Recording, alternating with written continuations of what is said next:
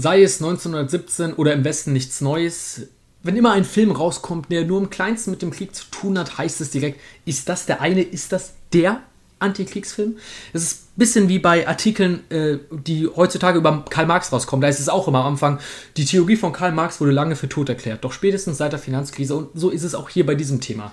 Über den zweiten Film, den ich gerade erwähnt habe, Im Westen nichts Neues, haben wir in der letzten Folge mit Özgün Kaya bereits gesprochen. Heute hatte, wie angekündigt, soll es eben um die Theorie dahinter gehen. Wir machen quasi dieses Praxis vor Theorie in diesem Fall.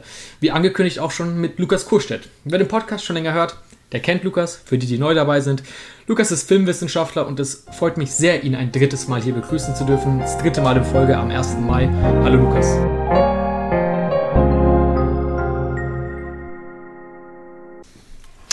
Hallo Marc David, schön mal wieder hier zu sein. Ja, free the charm. Lukas, was hat es überhaupt mit dieser Debatte um einen Antikriegsfilm auf sich? War so, warum kommt immer diese Debatte bei Filmen wie Im Westen nichts Neues oder zum Beispiel 1917 oder andere Beispiele immer wieder auf? Ähm, ich würde sagen, wir könnten dazu zunächst auf die Frage blicken, was eigentlich einen Kriegsfilm ausmacht. Und da ist es dann vor allem die Genre-Theorie, die uns weiterhilft. Und wenn man in die Genre-Theorie hineinblickt, dann gibt es einen Ansatz, der vor allem den Kriegsfilm absteckt, im Unterschied beispielsweise zum Historienfilm, in dem es heißt, dass Filme, die wir als Kriegsfilme bezeichnen, vor allem die modernen Kriege des 20. und des 21. Jahrhunderts zeigen. Das heißt, wenn wir nun einen Historienfilm anschauen würden, sei es Spartacus oder einen vergleichbaren Film wie Troja, dann haben wir dort es auch mit kriegerischen Elementen zu tun. Wir sagen aber, dass es der moderne Krieg, die moderne Kriegsführung, meistens dann mit dem Ersten Weltkrieg verbunden, dass diese besondere historische, technologische wie militärische Verknüpfung den Kriegsfilm auszeichnet und dementsprechend auch damit beschränkt. Die andere Idee, die dem aber im Grunde beipflichtet, lautet, dass wir ab dann von einem Kriegsfilm sprechen, ab dann diese, äh, ähm, ab dem Zeitpunkt, wann die Kriege auch fotografisch oder auch filmisch reproduziert wurden. Und dann befinden wir uns äh, Ende des 19. Jahrhunderts. Das heißt, auch da kann man sagen, die enge Verbindung zwischen Film, Fotografie und Krieg, das betrifft übrigens auch die Kriegstechnologie selbst, die scheint auch ein Grund, eine Motivation oder vor allem in dem Fall auch eine Eingrenzung der Frage zu sein, wie definieren wir jetzt den Kriegsfilm. Das heißt, wir hätten dort eine zeitliche Eingrenzung und eine Eingrenzung mit Blick auf die äh, militärischen Mittel. Äh, das ist das eine. Das andere sagt, dass der Kriegsfilm natürlich in seinem Herzstück, in seinem Kern den Combat hat, also die kriegerische Auseinandersetzung. Männer kämpfen um einen Frontverlauf, eine Truppe von Soldaten führt einen Auftrag durch und muss sich gegen andere wehren. Und natürlich gibt es dort verschiedene Variationen, den U-Boot-Krieg, den Luftkrieg, den Krieg der, mit der Artillerie, äh, mit den Fußsoldaten und so weiter und so fort. Das heißt, da sind die Ausformungen dann unterschiedlich, aber entscheidend ist, dass in einem Kriegsfilm der Krieg gezeigt werden soll.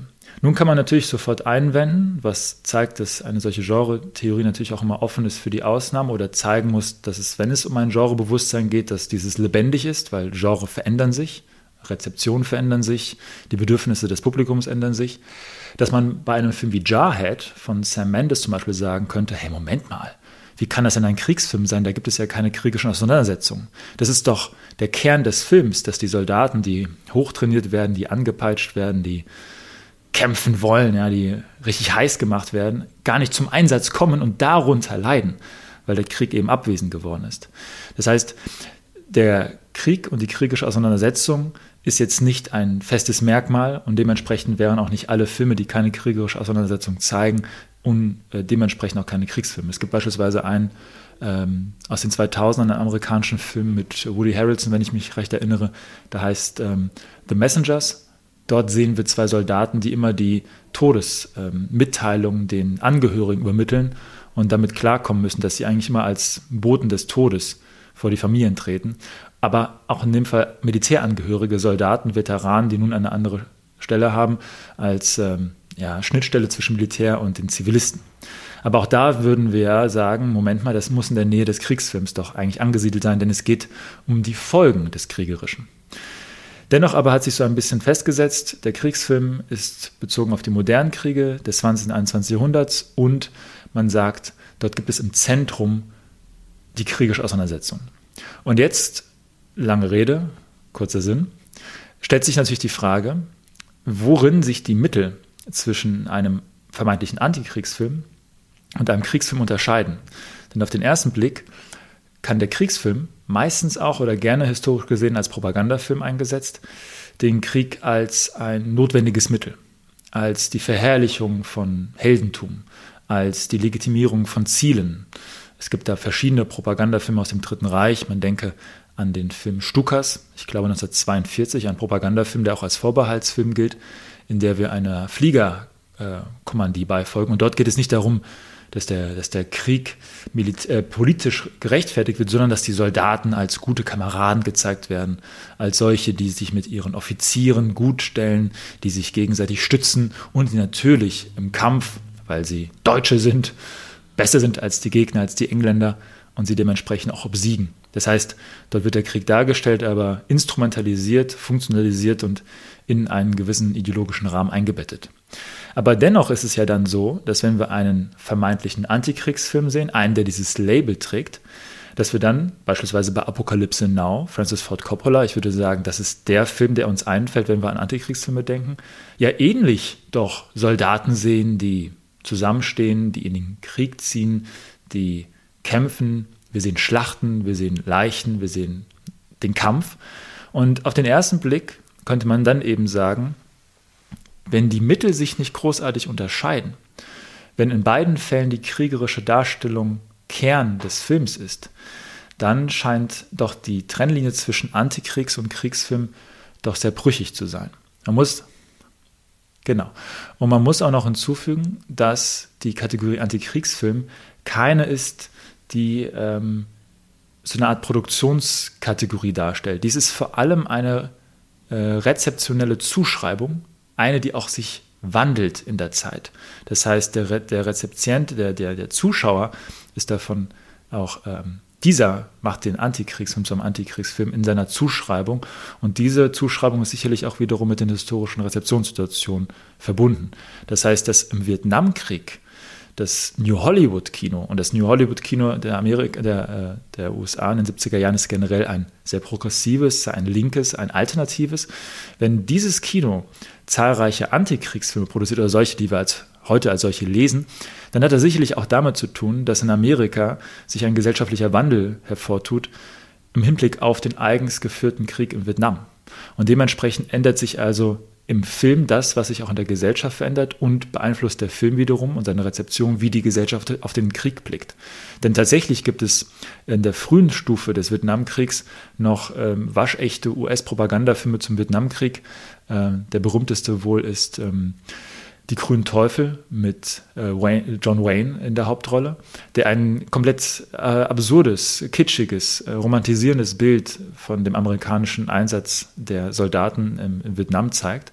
Aber das endet dann eben und die 70er Jahre sind dementsprechend gekennzeichnet, würde ich sagen, von einem wechselhaften Verhältnis in der gesellschaftlichen Stimmung, die ja auch vor allem durch die Live-Berichterstattung, durch die Fotografien der, äh, der, der ähm, beispielsweise äh, zerstörten vietnamesischen Dörfer und so weiter und so fort auch in die Medien, also auch in das Jetzt der, der ähm, Wahrnehmung gespielt werden, plus die Filme, die dies reflektieren.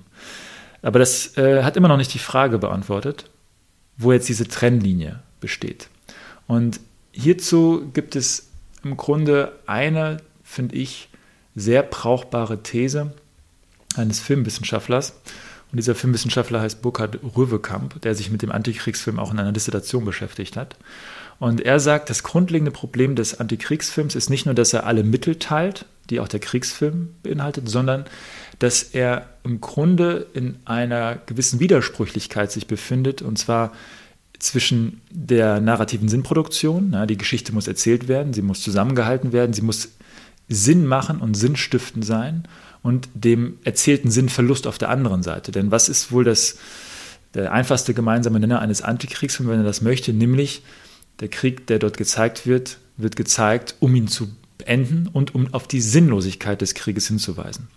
Das heißt, es gibt im Grunde so etwas wie eine Paradoxie in der sinnhaften Darstellung des Sinnlosen. Ich glaube, das könnte vielleicht so eine, so eine schöne, treffende Phrase sein, was man, wie man diese Paradoxie der Antikriegsfilm-Thematik beschreiben könnte, die sinnhafte Darstellung des Sinnlosen. Und da gibt es eben die These, weil das die Widersprüchlichkeit ist, besitzt auch ein jeder Antikriegsfilm diese besondere affirmative hm, Art und Weise, dass eben der Film automatisch auch zu dem Pathos, zu dem Spektakel, zu der Attraktion an sich verführt. Und jetzt kommt eben Burkhard Rüfekamp und sagt, Moment mal, was wäre denn, wenn dieses vermeintliche Problem, diese paradoxale Konfiguration, ne, das Sinnhafte, Sinnlose, wenn das eigentlich die Sollbruchstelle des Antikriegsfilms ist, also die geplante Stelle, in der etwas kaputt gehen soll, an der man sich dann im Einfachen äh, gesagt reiben soll. Und da sagt er, was wäre denn, wenn der Antikriegsfilm ja natürlich sich mit den Mitteln dem normalen klassischen Propaganda- und Kriegsfilm sehr, sehr ähnlich ist. Ja? Auch er betreibt im weitesten Sinne oder im engeren Sinne Agitation. Auch er zeigt sensationelle Bewegungsbilder, Realismus, Härte. Wir denken an Soldat James Ryan. Auch dieser Film zeigt audiovisuelle Schocks. Ja, wir sollen körperlich berührt werden und irgendwie angegriffen werden. Auch Antikriegsfilme zeigen Emotionalisierungsstrategien, sei es durch die Figuren, sei es auch auf uns projiziert. Ja, das alles teilen, diese Filme. Aber was wäre denn, wenn der Antikriegsfilm diese Konventionen bzw. diese Paradoxien des Genres so stilisiert oder so überdehnt oder auch vielleicht in gewisser Hinsicht zynisch überbetont, um genau auf diese Konvention, auf die Paradoxien hinzuweisen. Also das in einem exzessive Sinne von, von, von, einer exzessiven Übertreibung einfach, oder? Ja, man könnte von, einer von einem exzessiven Arrangement der bekannten Mittel sein, um auf das Ausstellen dieser Mittel, um auf die inhaltliche Sinnlosigkeit, aber auch auf die Paradoxie hinzuweisen, dass man sich in der Rezeptionssituation vielleicht zwischen dem ästhetischen Genuss und dem dargestellten sinnlosen Krieg selbst ja schon gefangen hält. Aber wie lässt sich das denn für den Zuschauer dann einfach? Ich habe noch drei andere Fragen, die, die habe ich ja, noch ganz im Kopf. Aber wie lässt ich gehe erst darauf ein, das denn für den Zuschauer? Äh, wie lässt sich das denn erkennen, ob das jetzt einfach nur eine, wie du es selber gesagt hast, eine extreme Darstellung dessen ist, um eben darauf hinzuweisen, oder ob es tatsächlich das Gegenteil ist und tatsächlich wirklich eine Darstellung dann im Sinne eines Kriegsfilms ist? Dafür, glaube ich, braucht es dann die gute alte hermeneutische Filmanalyse und natürlich die Rezeptionsleistung des Publikums. Gehen wir mal auf äh, Apokalypse Now ein. Dort gibt es ja die berühmt-berüchtigte Sequenz, in der sich unser Trupp mit einigen Helikoptern bewaffnet auf den Weg macht, um dann ein, äh, Japan ein japanisches, sage ich schon, ein vietnamesisches Dorf, wo sich angeblich äh, Nordvietcong verstecken, anzugreifen. Und wir sehen also unseren Helden, der dort mitfliegt. Er hat ja eigentlich eine andere Mission. Er wird mitgenommen. Wir, sehen, wir sind also eigentlich noch ein bisschen im Außerhalb. Wir befinden uns also nicht in einer geschlossenen Kompanie, in der auch unser Protagonist oder ein Kollektiv von Figuren dazugehört, sondern die figurative Situation, dass wir mit einem Einzelnen unterwegs sind, der eigentlich eine andere Aufgabe zu äh, erfüllen hat, aber auf dem Weg dorthin eben notgedrungen diese Aufgabe miterfüllt, macht uns schon einmal zu einem gewissen Außenseiter. Wir sind also nicht Teil einer äh, erzählerisch fest fundierten Gruppe von Soldaten, die gemeinsam eine Mission erfüllen, sondern wir sind immer so ein bisschen außerhalb, weil wir wissen, dass unser Held diese Mission auch wieder verlassen und dann weiterziehen wird. Das ist bereits schon mal eine erste Distanzierung auf einer narrativen Ebene zwischen dem einfachen Ideal, da haben wir eine Mission, dort werden Leute zusammengestellt und dann ziehen sie los, um die Mission zu, zu erfüllen, sondern wir haben die Situation, da ist ein Soldat, der hat einen Auftrag und er wird ein Zeuge davon und ist Teil davon, aber er ist nicht, ähm, er ist nur, mh, mm, nur für einen kurzen Zeitpunkt Teil davon. Und das ist schon mal der erste Faktor, wo man sagen könnte, okay, dort hat der Film dramaturgisch, aber auch von der Erzählung her, eine gewisse Distanz aufgebaut zwischen unserer ähm, Perspektive auf den Krieg, die ja durch, den, durch die subjektive Erlebnisperspektive des Protagonisten vor allem gesteuert und fokalisiert wird und der kriegerischen Handlung, deren Zeuge wir dann werden. Und wenn man dann aber, das ist der erste Schritt, sich dann diese Mission anschaut, der Erzeuge wird, dann sehen wir dort ja einen etwas verrückt gewordenen Sergeant, der sich eigentlich nicht sonderlich für die militärische Operation interessiert, weil er sagt, eigentlich möchte ich mit meinen Jungs, mit den Surfbrettern, die fantastisch hohen Wellen reiten. Und dementsprechend müssen wir auch zu einer gewissen Uhrzeit dorthin, wenn die Wellen groß sind und wenn die Sonne richtig steht. Das heißt, wir sehen dort einen wild gewordenen Sergeant mit seiner Kompanie, die bereits schon die militärischen Ziele aus den Augen verloren haben, um im irrsinnigsten Sinne zu surfen im Kriegsgebiet. Und dementsprechend ist auch das wiederum ein Hinweis darauf, dass zwischen der Sinnhaftigkeit der Militäroperation und der Rechtmäßigkeit eines Angriffes auf ein Ziel und der tatsächlichen Handlung der dort beteiligten Figuren, die wir in dieser Beobachterposition durch unseren Protagonisten sehen, also auf Distanz, noch einmal Irrsinnigkeiten besonders stark hervorgehoben bekommen. Ja, das, das Irrsinnige eines aus dem Ruder laufenden Krieges wird durch diese Figur des Sergeant, der ja auch so gerne Napalm am frühen Morgen riecht, dann besonders verstärkt. Und dann sind wir noch nicht einmal bei dem Hauptpunkt dieser Szene angekommen, nämlich wenn er Wagner spielt und dementsprechend äh, eine pompöse Musik äh, laufen lässt, um dem Nordvietcong ein, Angst einzujagen. Hier sind wir aber immer noch nicht am Ende der eigentlichen Analyse angelangt, denn Coppola zeigt uns natürlich nicht nur diesen, den Klangteppich von Wagner und die Soldaten, sondern er zeigt uns auch Bilder, die durchaus affirmativ zu verstehen sind, nämlich Helikopter mit äh, im Horizont, mit äh, einem Sonnenaufgang, mit Licht. Das heißt also, da sind die affirmativen Potenziale da. Wir können uns auch vielleicht dabei ertappen, uns berauschen zu lassen von Wagner. Das möchte Wagner immer. Ja, wir berauschen uns davon und vielleicht schreien wir auch insgeheim ein bisschen Hurra in unsere Fäustchen, während wir den Film sehen. Aber wir werden auch immer zugleich uns dieser seltsamen Situation, dem sinnlosen Sinn zuzustiften oder zu, zu schreiben, wieder bewusst durch die Distanzierung und zwar aufgrund der Erzählform und des Ausstellens des Exzessiven und des Zynischen und des Bösartigen und so weiter. Und dann gibt es noch eine weitere Ebene, nämlich Coppola macht das, was man in Kriegsfilmen gerne mal nicht sieht. Er gibt dem Gegner, der sonst gesichtslos ist, ein Gesicht und wir sehen vor allem die Dorfbevölkerung. Wir sehen die, die dann auch wenn wir an die berühmten Kriegsfotografien ähm, Terror of War denken, die in der New York Times abgebildet wurden, dann sehen wir die Opfer, Kinder, unschuldige Menschen und selbstverständlich auch Soldaten, die sich wehren. Aber es ist kein gesichtsloser Feind, es ist kein barbarischer Feind, es ist ein vollkommen hilfloser, militärisch untergerüsteter Feind, der von einer imperialen Macht angegriffen wird. Und indem Coppola schneidet, also zu den Vietcong und den Vietnamesen schneidet, gibt er auch ihnen ein Gesicht und kontrastiert damit den Irrsinn, indem er zeigt, was ihr dort angreift, ist kein militärisches Ziel. Es hat keinen militärischen Vorteil. Es wird nur Leid bringen und zugleich werdet ihr auf diesem Leid tatsächlich buchstäblich surfen. Und genau diese Kombination aus erzählerischen Mitteln, aus der Montage, ja, der Schnitt von einem Schauplatz zum nächsten und die Überbetonung der Irrsinnigkeiten dieser Sequenzen machen aus dieser Szene, die in ihren Grundbestandteilen eindeutig alle kriegerischen Elemente in sich, tragt, in sich trägt, die auch in jeder anderen Kriegsszene drin vorkommen könnten, zu einer Antikriegsszene, die aber eben so gelesen werden muss. Das heißt, selbstverständlich kann das, im Publikum sich einer befinden, der diese subtilen, subversiven Noten und Töne nicht mitbekommt. Aber per se ist es der Filmanalyse oder auch einer gewissen Rezeptionshaltung möglich, dies so zu sehen. Aber hm? ja, bitte. zu erkennen, dies zu erkennen. Ja, genau, äh, zu erkennen. Aber ein Punkt ist entscheidend. Diese äh, Zuschreibung, diese semantische Zuschreibung als Antikriegsfilm ist keine feststehende. Und da hilft mir tatsächlich wieder ein Blick auf den bereits erwähnten Film Jarhead. Denn in diesem Film sehen wir als besäße Sam Mendes ein gutes Genrebewusstsein.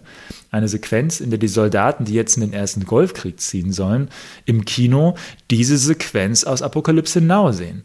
Aber sie bejubeln diese Szene. Sie lesen sie nicht als eine antikriegerische, sondern als eine propagandistische, eine, die sie aufputscht und tatsächlich geil macht für den Einsatz. Und so sehen wir, es ist die Rezeptionssituation, die den Antikriegsfilm zum Antikriegsfilm macht. Der Antikriegsfilm ist eine fluide, zerbrechliche und deswegen immer wieder auf, den, auf, den, auf die Diskussion hochgezogene Begrifflichkeit, die deswegen auch immer wieder, wenn ein Film wie im Westen nichts Neues in die Kinos kommt, hervorgekramt wird, weil es eben so instabil ist und der einzige Weg, dies festzulegen oder dafür zu streiten, es ist nicht festgelegt im Sinne von, das ist dieser Film, sondern es ist ein Diskussionsgegenstand, ist es auf die einzelnen Sequenzen, auf den Film, auf seinen semantischen Zusammenhang, auf sein Arrangement von Bildern und Tönen zu blicken, so wie jetzt gerade in diesem Beispiel aus Apokalypse Now und Jarhead. Dann kann es funktionieren, diese brüchige Linie stark zu machen, indem man dafür argumentiert, was macht der Film, wo subversiert, also wo unterwandert er seine seine Standardmittel des Kriegsfilms und wo gibt er ihm einen subversiven Ton hinzu. Sodass es eben nicht mehr nur schockierende Bilder und Töne sind, sondern auch solche, die uns dazu mh, zwingen, zu reflektieren, wie wir diese eigentlich konsumieren. Drei Fragen. Also, das war sehr viel Input, das war sehr interessant, das war sehr spannend. I'm very sorry. Ja, alles gut, alles gut, das war hochspannend. Ich habe zwei Fragen noch, äh, bevor du über Apocalypse Now gesprochen hast, dazu noch zwei Fragen, weil ich die vorhin nicht äh, gestellt habe. Und zwar, du hast äh, am Anfang von einer zeitlichen Einstellung gesprochen, wo wir von Kriegs- und Antikriegsfilmen sprechen. Und zwar der Aspekt der Militarisierung im 20., 19. Jahrhundert äh, und 21. Jahrhundert. Ja. Verstehe ich das richtig, dann, wenn wir jetzt äh, an Filme wie 300 von Zack Snyder äh, der, äh, denken, dass wir da, dass das einfach gar kein, gar kein Teil dieser Debatte überhaupt sein kann, diese Filme, ähm, da die wirklich gar nicht in, in diesen Bereich mit reinfallen. Also ich würde sagen, dass 300 also egal ob Antikriegs ja, oder wir, wir, können, wir können gerne bei, bei 300 bleiben, weil es ja ein zeitgenössisches Beispiel ist. Ich glaube 2008 passt. Sechs. Ähm, oh, danke, 2006. hast, du, hast du gegoogelt. ja, mein innerer ja, hat wieder nicht funktioniert. Ähm, bei 300, glaube ich, ist es so, dass wir selbstverständlich es mit einem Genre-Hybriden zu tun haben der einerseits als eine Comic-Adaption gewertet werden kann. Wir können also sagen, das ist eine der zahlreichen Comic-Verfilmungen. Zugleich handelt es sich um einen im weitesten Sinne Historienfilm, so wie viele Historienfilme oder alle nicht akkurat, aber auf jeden Fall auf, darauf abzielend, ein gewisses Geschichtsbild zu kultivieren. Die Diskussion kennen wir. Und selbstverständlich beinhaltet auch ein solcher Film kriegerische Elemente und die Schlacht. Aber die Einschränkung lautet eben, von einem Kriegsfilm sprechen wir erst dann, wenn wir von den modernen Kriegen des 20. und 21. Jahrhunderts sprechen. Und deswegen würden wir hier sagen, ein Historienfilm, eine Comicverfilmung mit Fällt kriegerischen Elementen. Genau. Fällt damit nicht rein. Und ähm, es, ich glaube, man merkt auch intuitiv, dass es sich weird anfühlen würde, dafür zu streiten Eben, oder exakt. dagegen zu streiten, 300 einen Antikriegsfilm zu nennen, weil man sofort mit Krieg nicht die Schlacht damit verbindet. Das ist die beiden Begriffe. Exakt, also es würde auch niemandem eigentlich wirklich einfallen. Du wirst keinen Tweet dazu ja, genau. finden, dass das Nein. der Antikriegs- oder der Kriegsfilm Nein. schlechthin ist. Exakt, ja. Weil wir, um es plump auszudrücken, brauchen wir äh, Blackhawks, Panzer, Generäle und Soldaten mit Maschinenpistolen und nicht hat nackte Männer mit äh, Schwertern und Panzerungen. Genau. So ich glaube, das ist vielleicht eine, eine, einfache Idee, das einzugrenzen. Aber wichtig ist wirklich die Verbindung auch zwischen dem, der Medientechnik, Film und Fotografie, die sich stark parallel, vor allem die Filmtechnologie, mit dem Ersten Weltkrieg entwickelt. Das ist ja eine berühmte materialistische Medientheorie von ähm, dem lieben Herrn Friedrich A. Kittler. Das A steht für Adolf, äh, der tatsächlich gesagt hat, dass jede Medientechnik eine Militärtechnik ist und dementsprechend auch die Medientechniken aus der Militärtechnik heraus wachsen. Und das kann man tatsächlich auch beim Ersten Weltkrieg und bei der Entwicklung des Kinos selbst nachvollziehen. Da gibt es ein äh, wunderbares Buch von Paul Virillo über Krieg und Kino und äh, da wird das relativ ähm, intuitiv äh, ab und zu ein bisschen hin und her springend dargestellt. Und da kann man sehen, es gibt da eine enge Verbindung zwischen dem indexikalischen Medium Film und Fotografie und dem Krieg. Und dieser Krieg ist eben in dem Fall der moderne ab dem Ersten Weltkrieg, wenn man so möchte. Deswegen auch da diese eigentlich sehr sinnfällige historische Klammer, mhm. um den Kriegsfilm einzuschränken. Dann noch ein anderer Aspekt, auf den du eingegangen bist, bevor du zu Apocalypse Now gekommen bist. Und zwar hast du ja von diesem Messenger-Film gesprochen.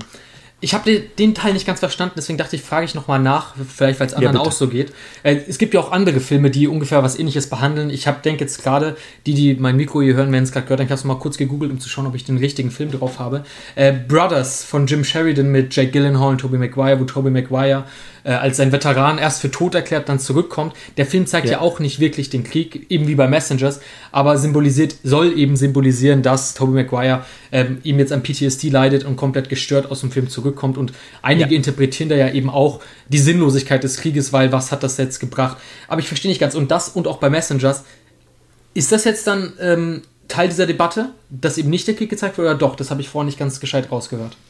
Ach so, ich glaube, man könnte diese Filme auf jeden Fall zu der Debatte um den Antikriegsfilm hinzuzählen. Mhm. Es ging nur um die Frage, wie man, wie eng oder wie weit man den Kriegsfilm definieren möchte. Und wenn man es eben sehr eng hält, dann sagt man, dass eine der Hauptzutaten eines Kriegsfilms als Motiv, als Schauplatz tatsächlich die kriegerische Auseinandersetzung sein soll.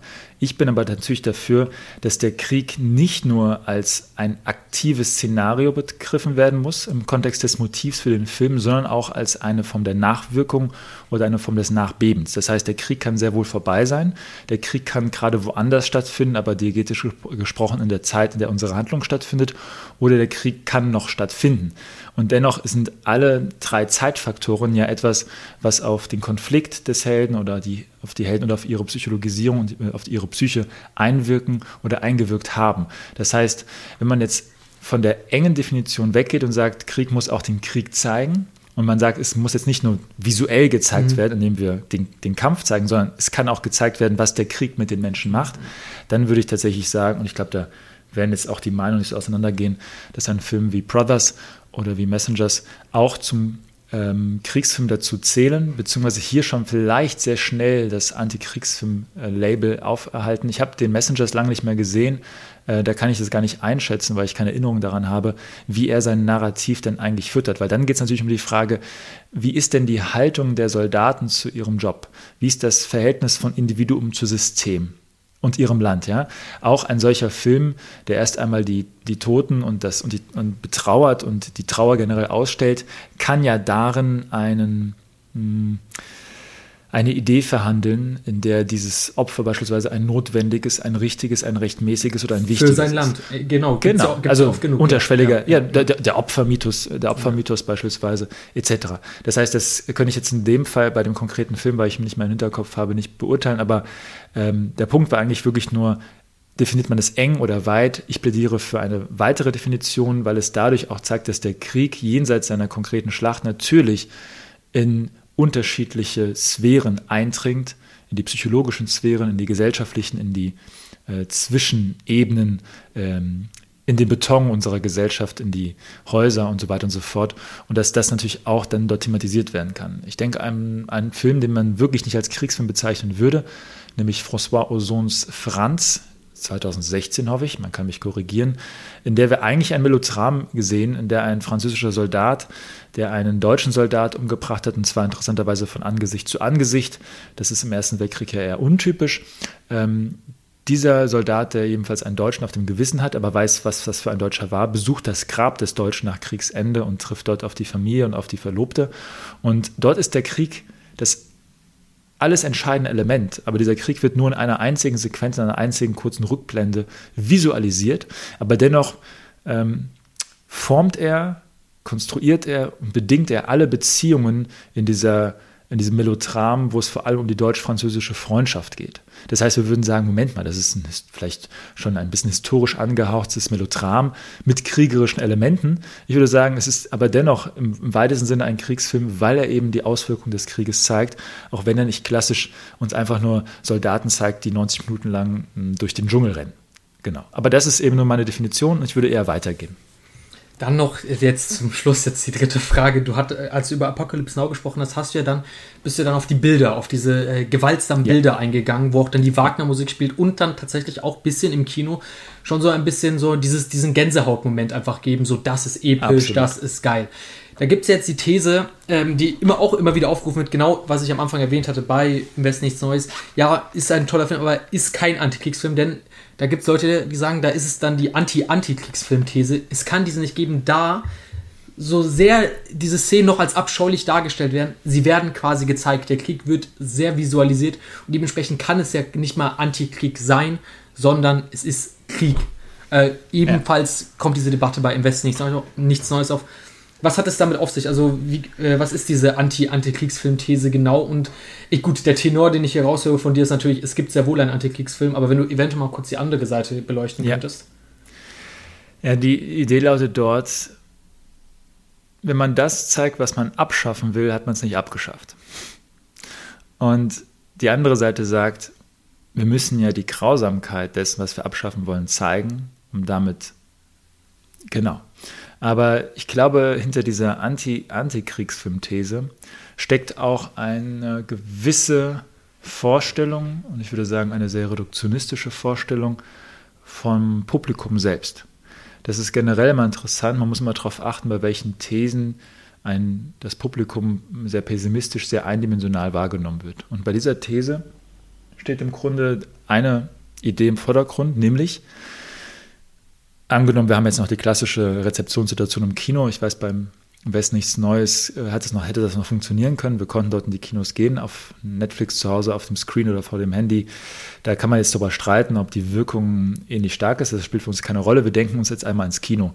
Dann lautet diese These, wir befinden uns in diesem dunklen Saal, werden von diesen Bildern regelrecht aufgesogen und das Kino selbst mit seiner starken affirmativen Kraft, die ist so stark, dass sich eben auch der schrecklichste aller schrecklichen Schrecken, der Krieg, in die Faszination für seine ästhetische Repräsentation verkehrt. Dass wir also vom Kino eine so gewaltige Schaulust davon empfinden und auch eine gewisse Abstraktion davon empfinden, dass wir selbstverständlich in der Lage sind, gerade bei einem fiktionalen Film, zu wissen, dass das natürlich hier nicht echt ist. Und weil es nicht echt ist, weil es nur im Sinne des als ob gezeigt wird, als ob es wahr wäre, aber es ist nicht wahr, dass wir dann auch immer sofort in der Rezeption umkippen und einfach an den Explosionen, an, dem, an der Action, an der Gewalt eine große Freude empfinden. So wie wir ja auch Gewalt daran empfinden würden, wenn wir einen, weiß ich nicht, Karatefilm oder einen Actionfilm sehen von Michael Bay. Das ist kein Kriegsfilm, der repräsentiert nicht den Krieg, aber der zeigt ja auch Schießereien, Schlägereien, wie auch immer. Und die Idee lautet also, das Kino als ein Unterhaltungsmedium, was die Massen mit Attraktionen versorgt. Von diesem Kino geht eine solche gewaltige Schaulust auch aus, dass selbst eben dieser schrecklichste Schrecken des Krieges dazu führt, dass wir diesen nicht mehr als einen solchen Schrecken wahrnehmen können, aus dem dann eine pazifistische Botschaft, die den Krieg abschaffen will, erwacht oder erwächst. Und im Grunde kann man diese These auch so ein wenig mit ähm, so ein paar poststrukturalistischen äh, Einschlägen aus den 80er und 90er Jahren vor allem Jean Baudrillard füttern, weil man nämlich auch sagen kann, dass in dem Moment, in der die kriegerischen Bilder, und wir lassen jetzt einmal offen, ob es die dokumentarischen oder nur die fiktionalen sind, sobald diese Bilder sich in die äh, Bilderfluten unserer Zeit äh, eingliedern, wenn wir also in einer Nachrichtensendung erst die Nachricht dafür sehen, dass eine Steuer reduziert wurde, danach sehen wir eine Meldung über eine persönliche Tragödie und dann kommen die Kriegsbilder, dass dann dieser, dieser Bilderrausch, diese Bilderflut, die Unterschiedslosigkeit auch der Bilder selbst, die wir dann einfach nebeneinander sehen, ja, in unseren täglich konsumierten Massenmedien, dass auch das zu gewissen Abstumpfungsprozessen führt. Dass wir also weil die Bildinhalte einfach nebeneinander hin und her gezeigt werden oder vielleicht sogar bei News-Nachrichten sogar gleichzeitig parallel mehrfach, dass wir dadurch äh, abstumpfen und eine gewisse Indifferenz diesen Bildern gegenüber empfinden. Wir, sehen, wir sind also tatsächlich immer mit Bildern und Tönen bombardiert. Wir sehen die Konvention der immer ähnlichen Bildern. Auch der Kriegsfilm ähm, hat Konventionen in der Art und Weise der Inszenierung. Und weil wir diese Inszenierungsstrategien erkennen, weil wir sehen, dass das gemacht ist und weil wir zugleich einfach zu viele Bilder konsumieren, das sorgt dafür, dass wir, selbst wenn der Schrecken so schrecklich ist wie möglich, davon nicht zu einer äh, pazifistischen Haltung kommen. Das stellt aber, also das sind zwei Dinge, die ich, also von zwei Seiten kann man das in Frage stellen. Erstens muss ein Antikriegsfilm uns zu Pazifisten machen.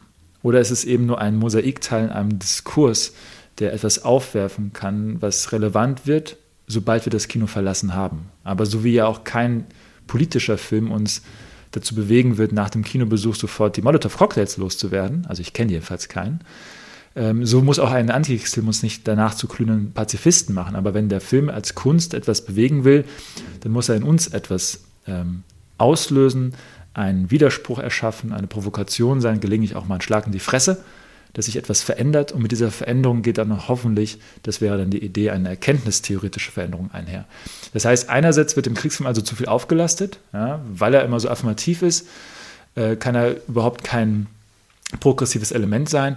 Und dann aber der zweite Punkt, wird der Zuschauer, die Zuschauerin eben extrem passiv und extrem unemanzipiert wahrgenommen. Deswegen sage ich noch einmal, wenn wir ins Kino gehen und so eine Szene sehen wie Apokalypse Now und diese dann als antikriegerische Sequenz lesen, dann liegt es an unserer Rezeptionsleistung zwischen diesen Bildern und Tönen sehr wohl differenzieren zu können. Eben weil wir nicht uns einfach der schieren Bilderflut ergeben, sondern weil wir immer noch uns entweder zur Mündigkeit erziehen können oder mündig sind oder durch den Film mündig gemacht werden.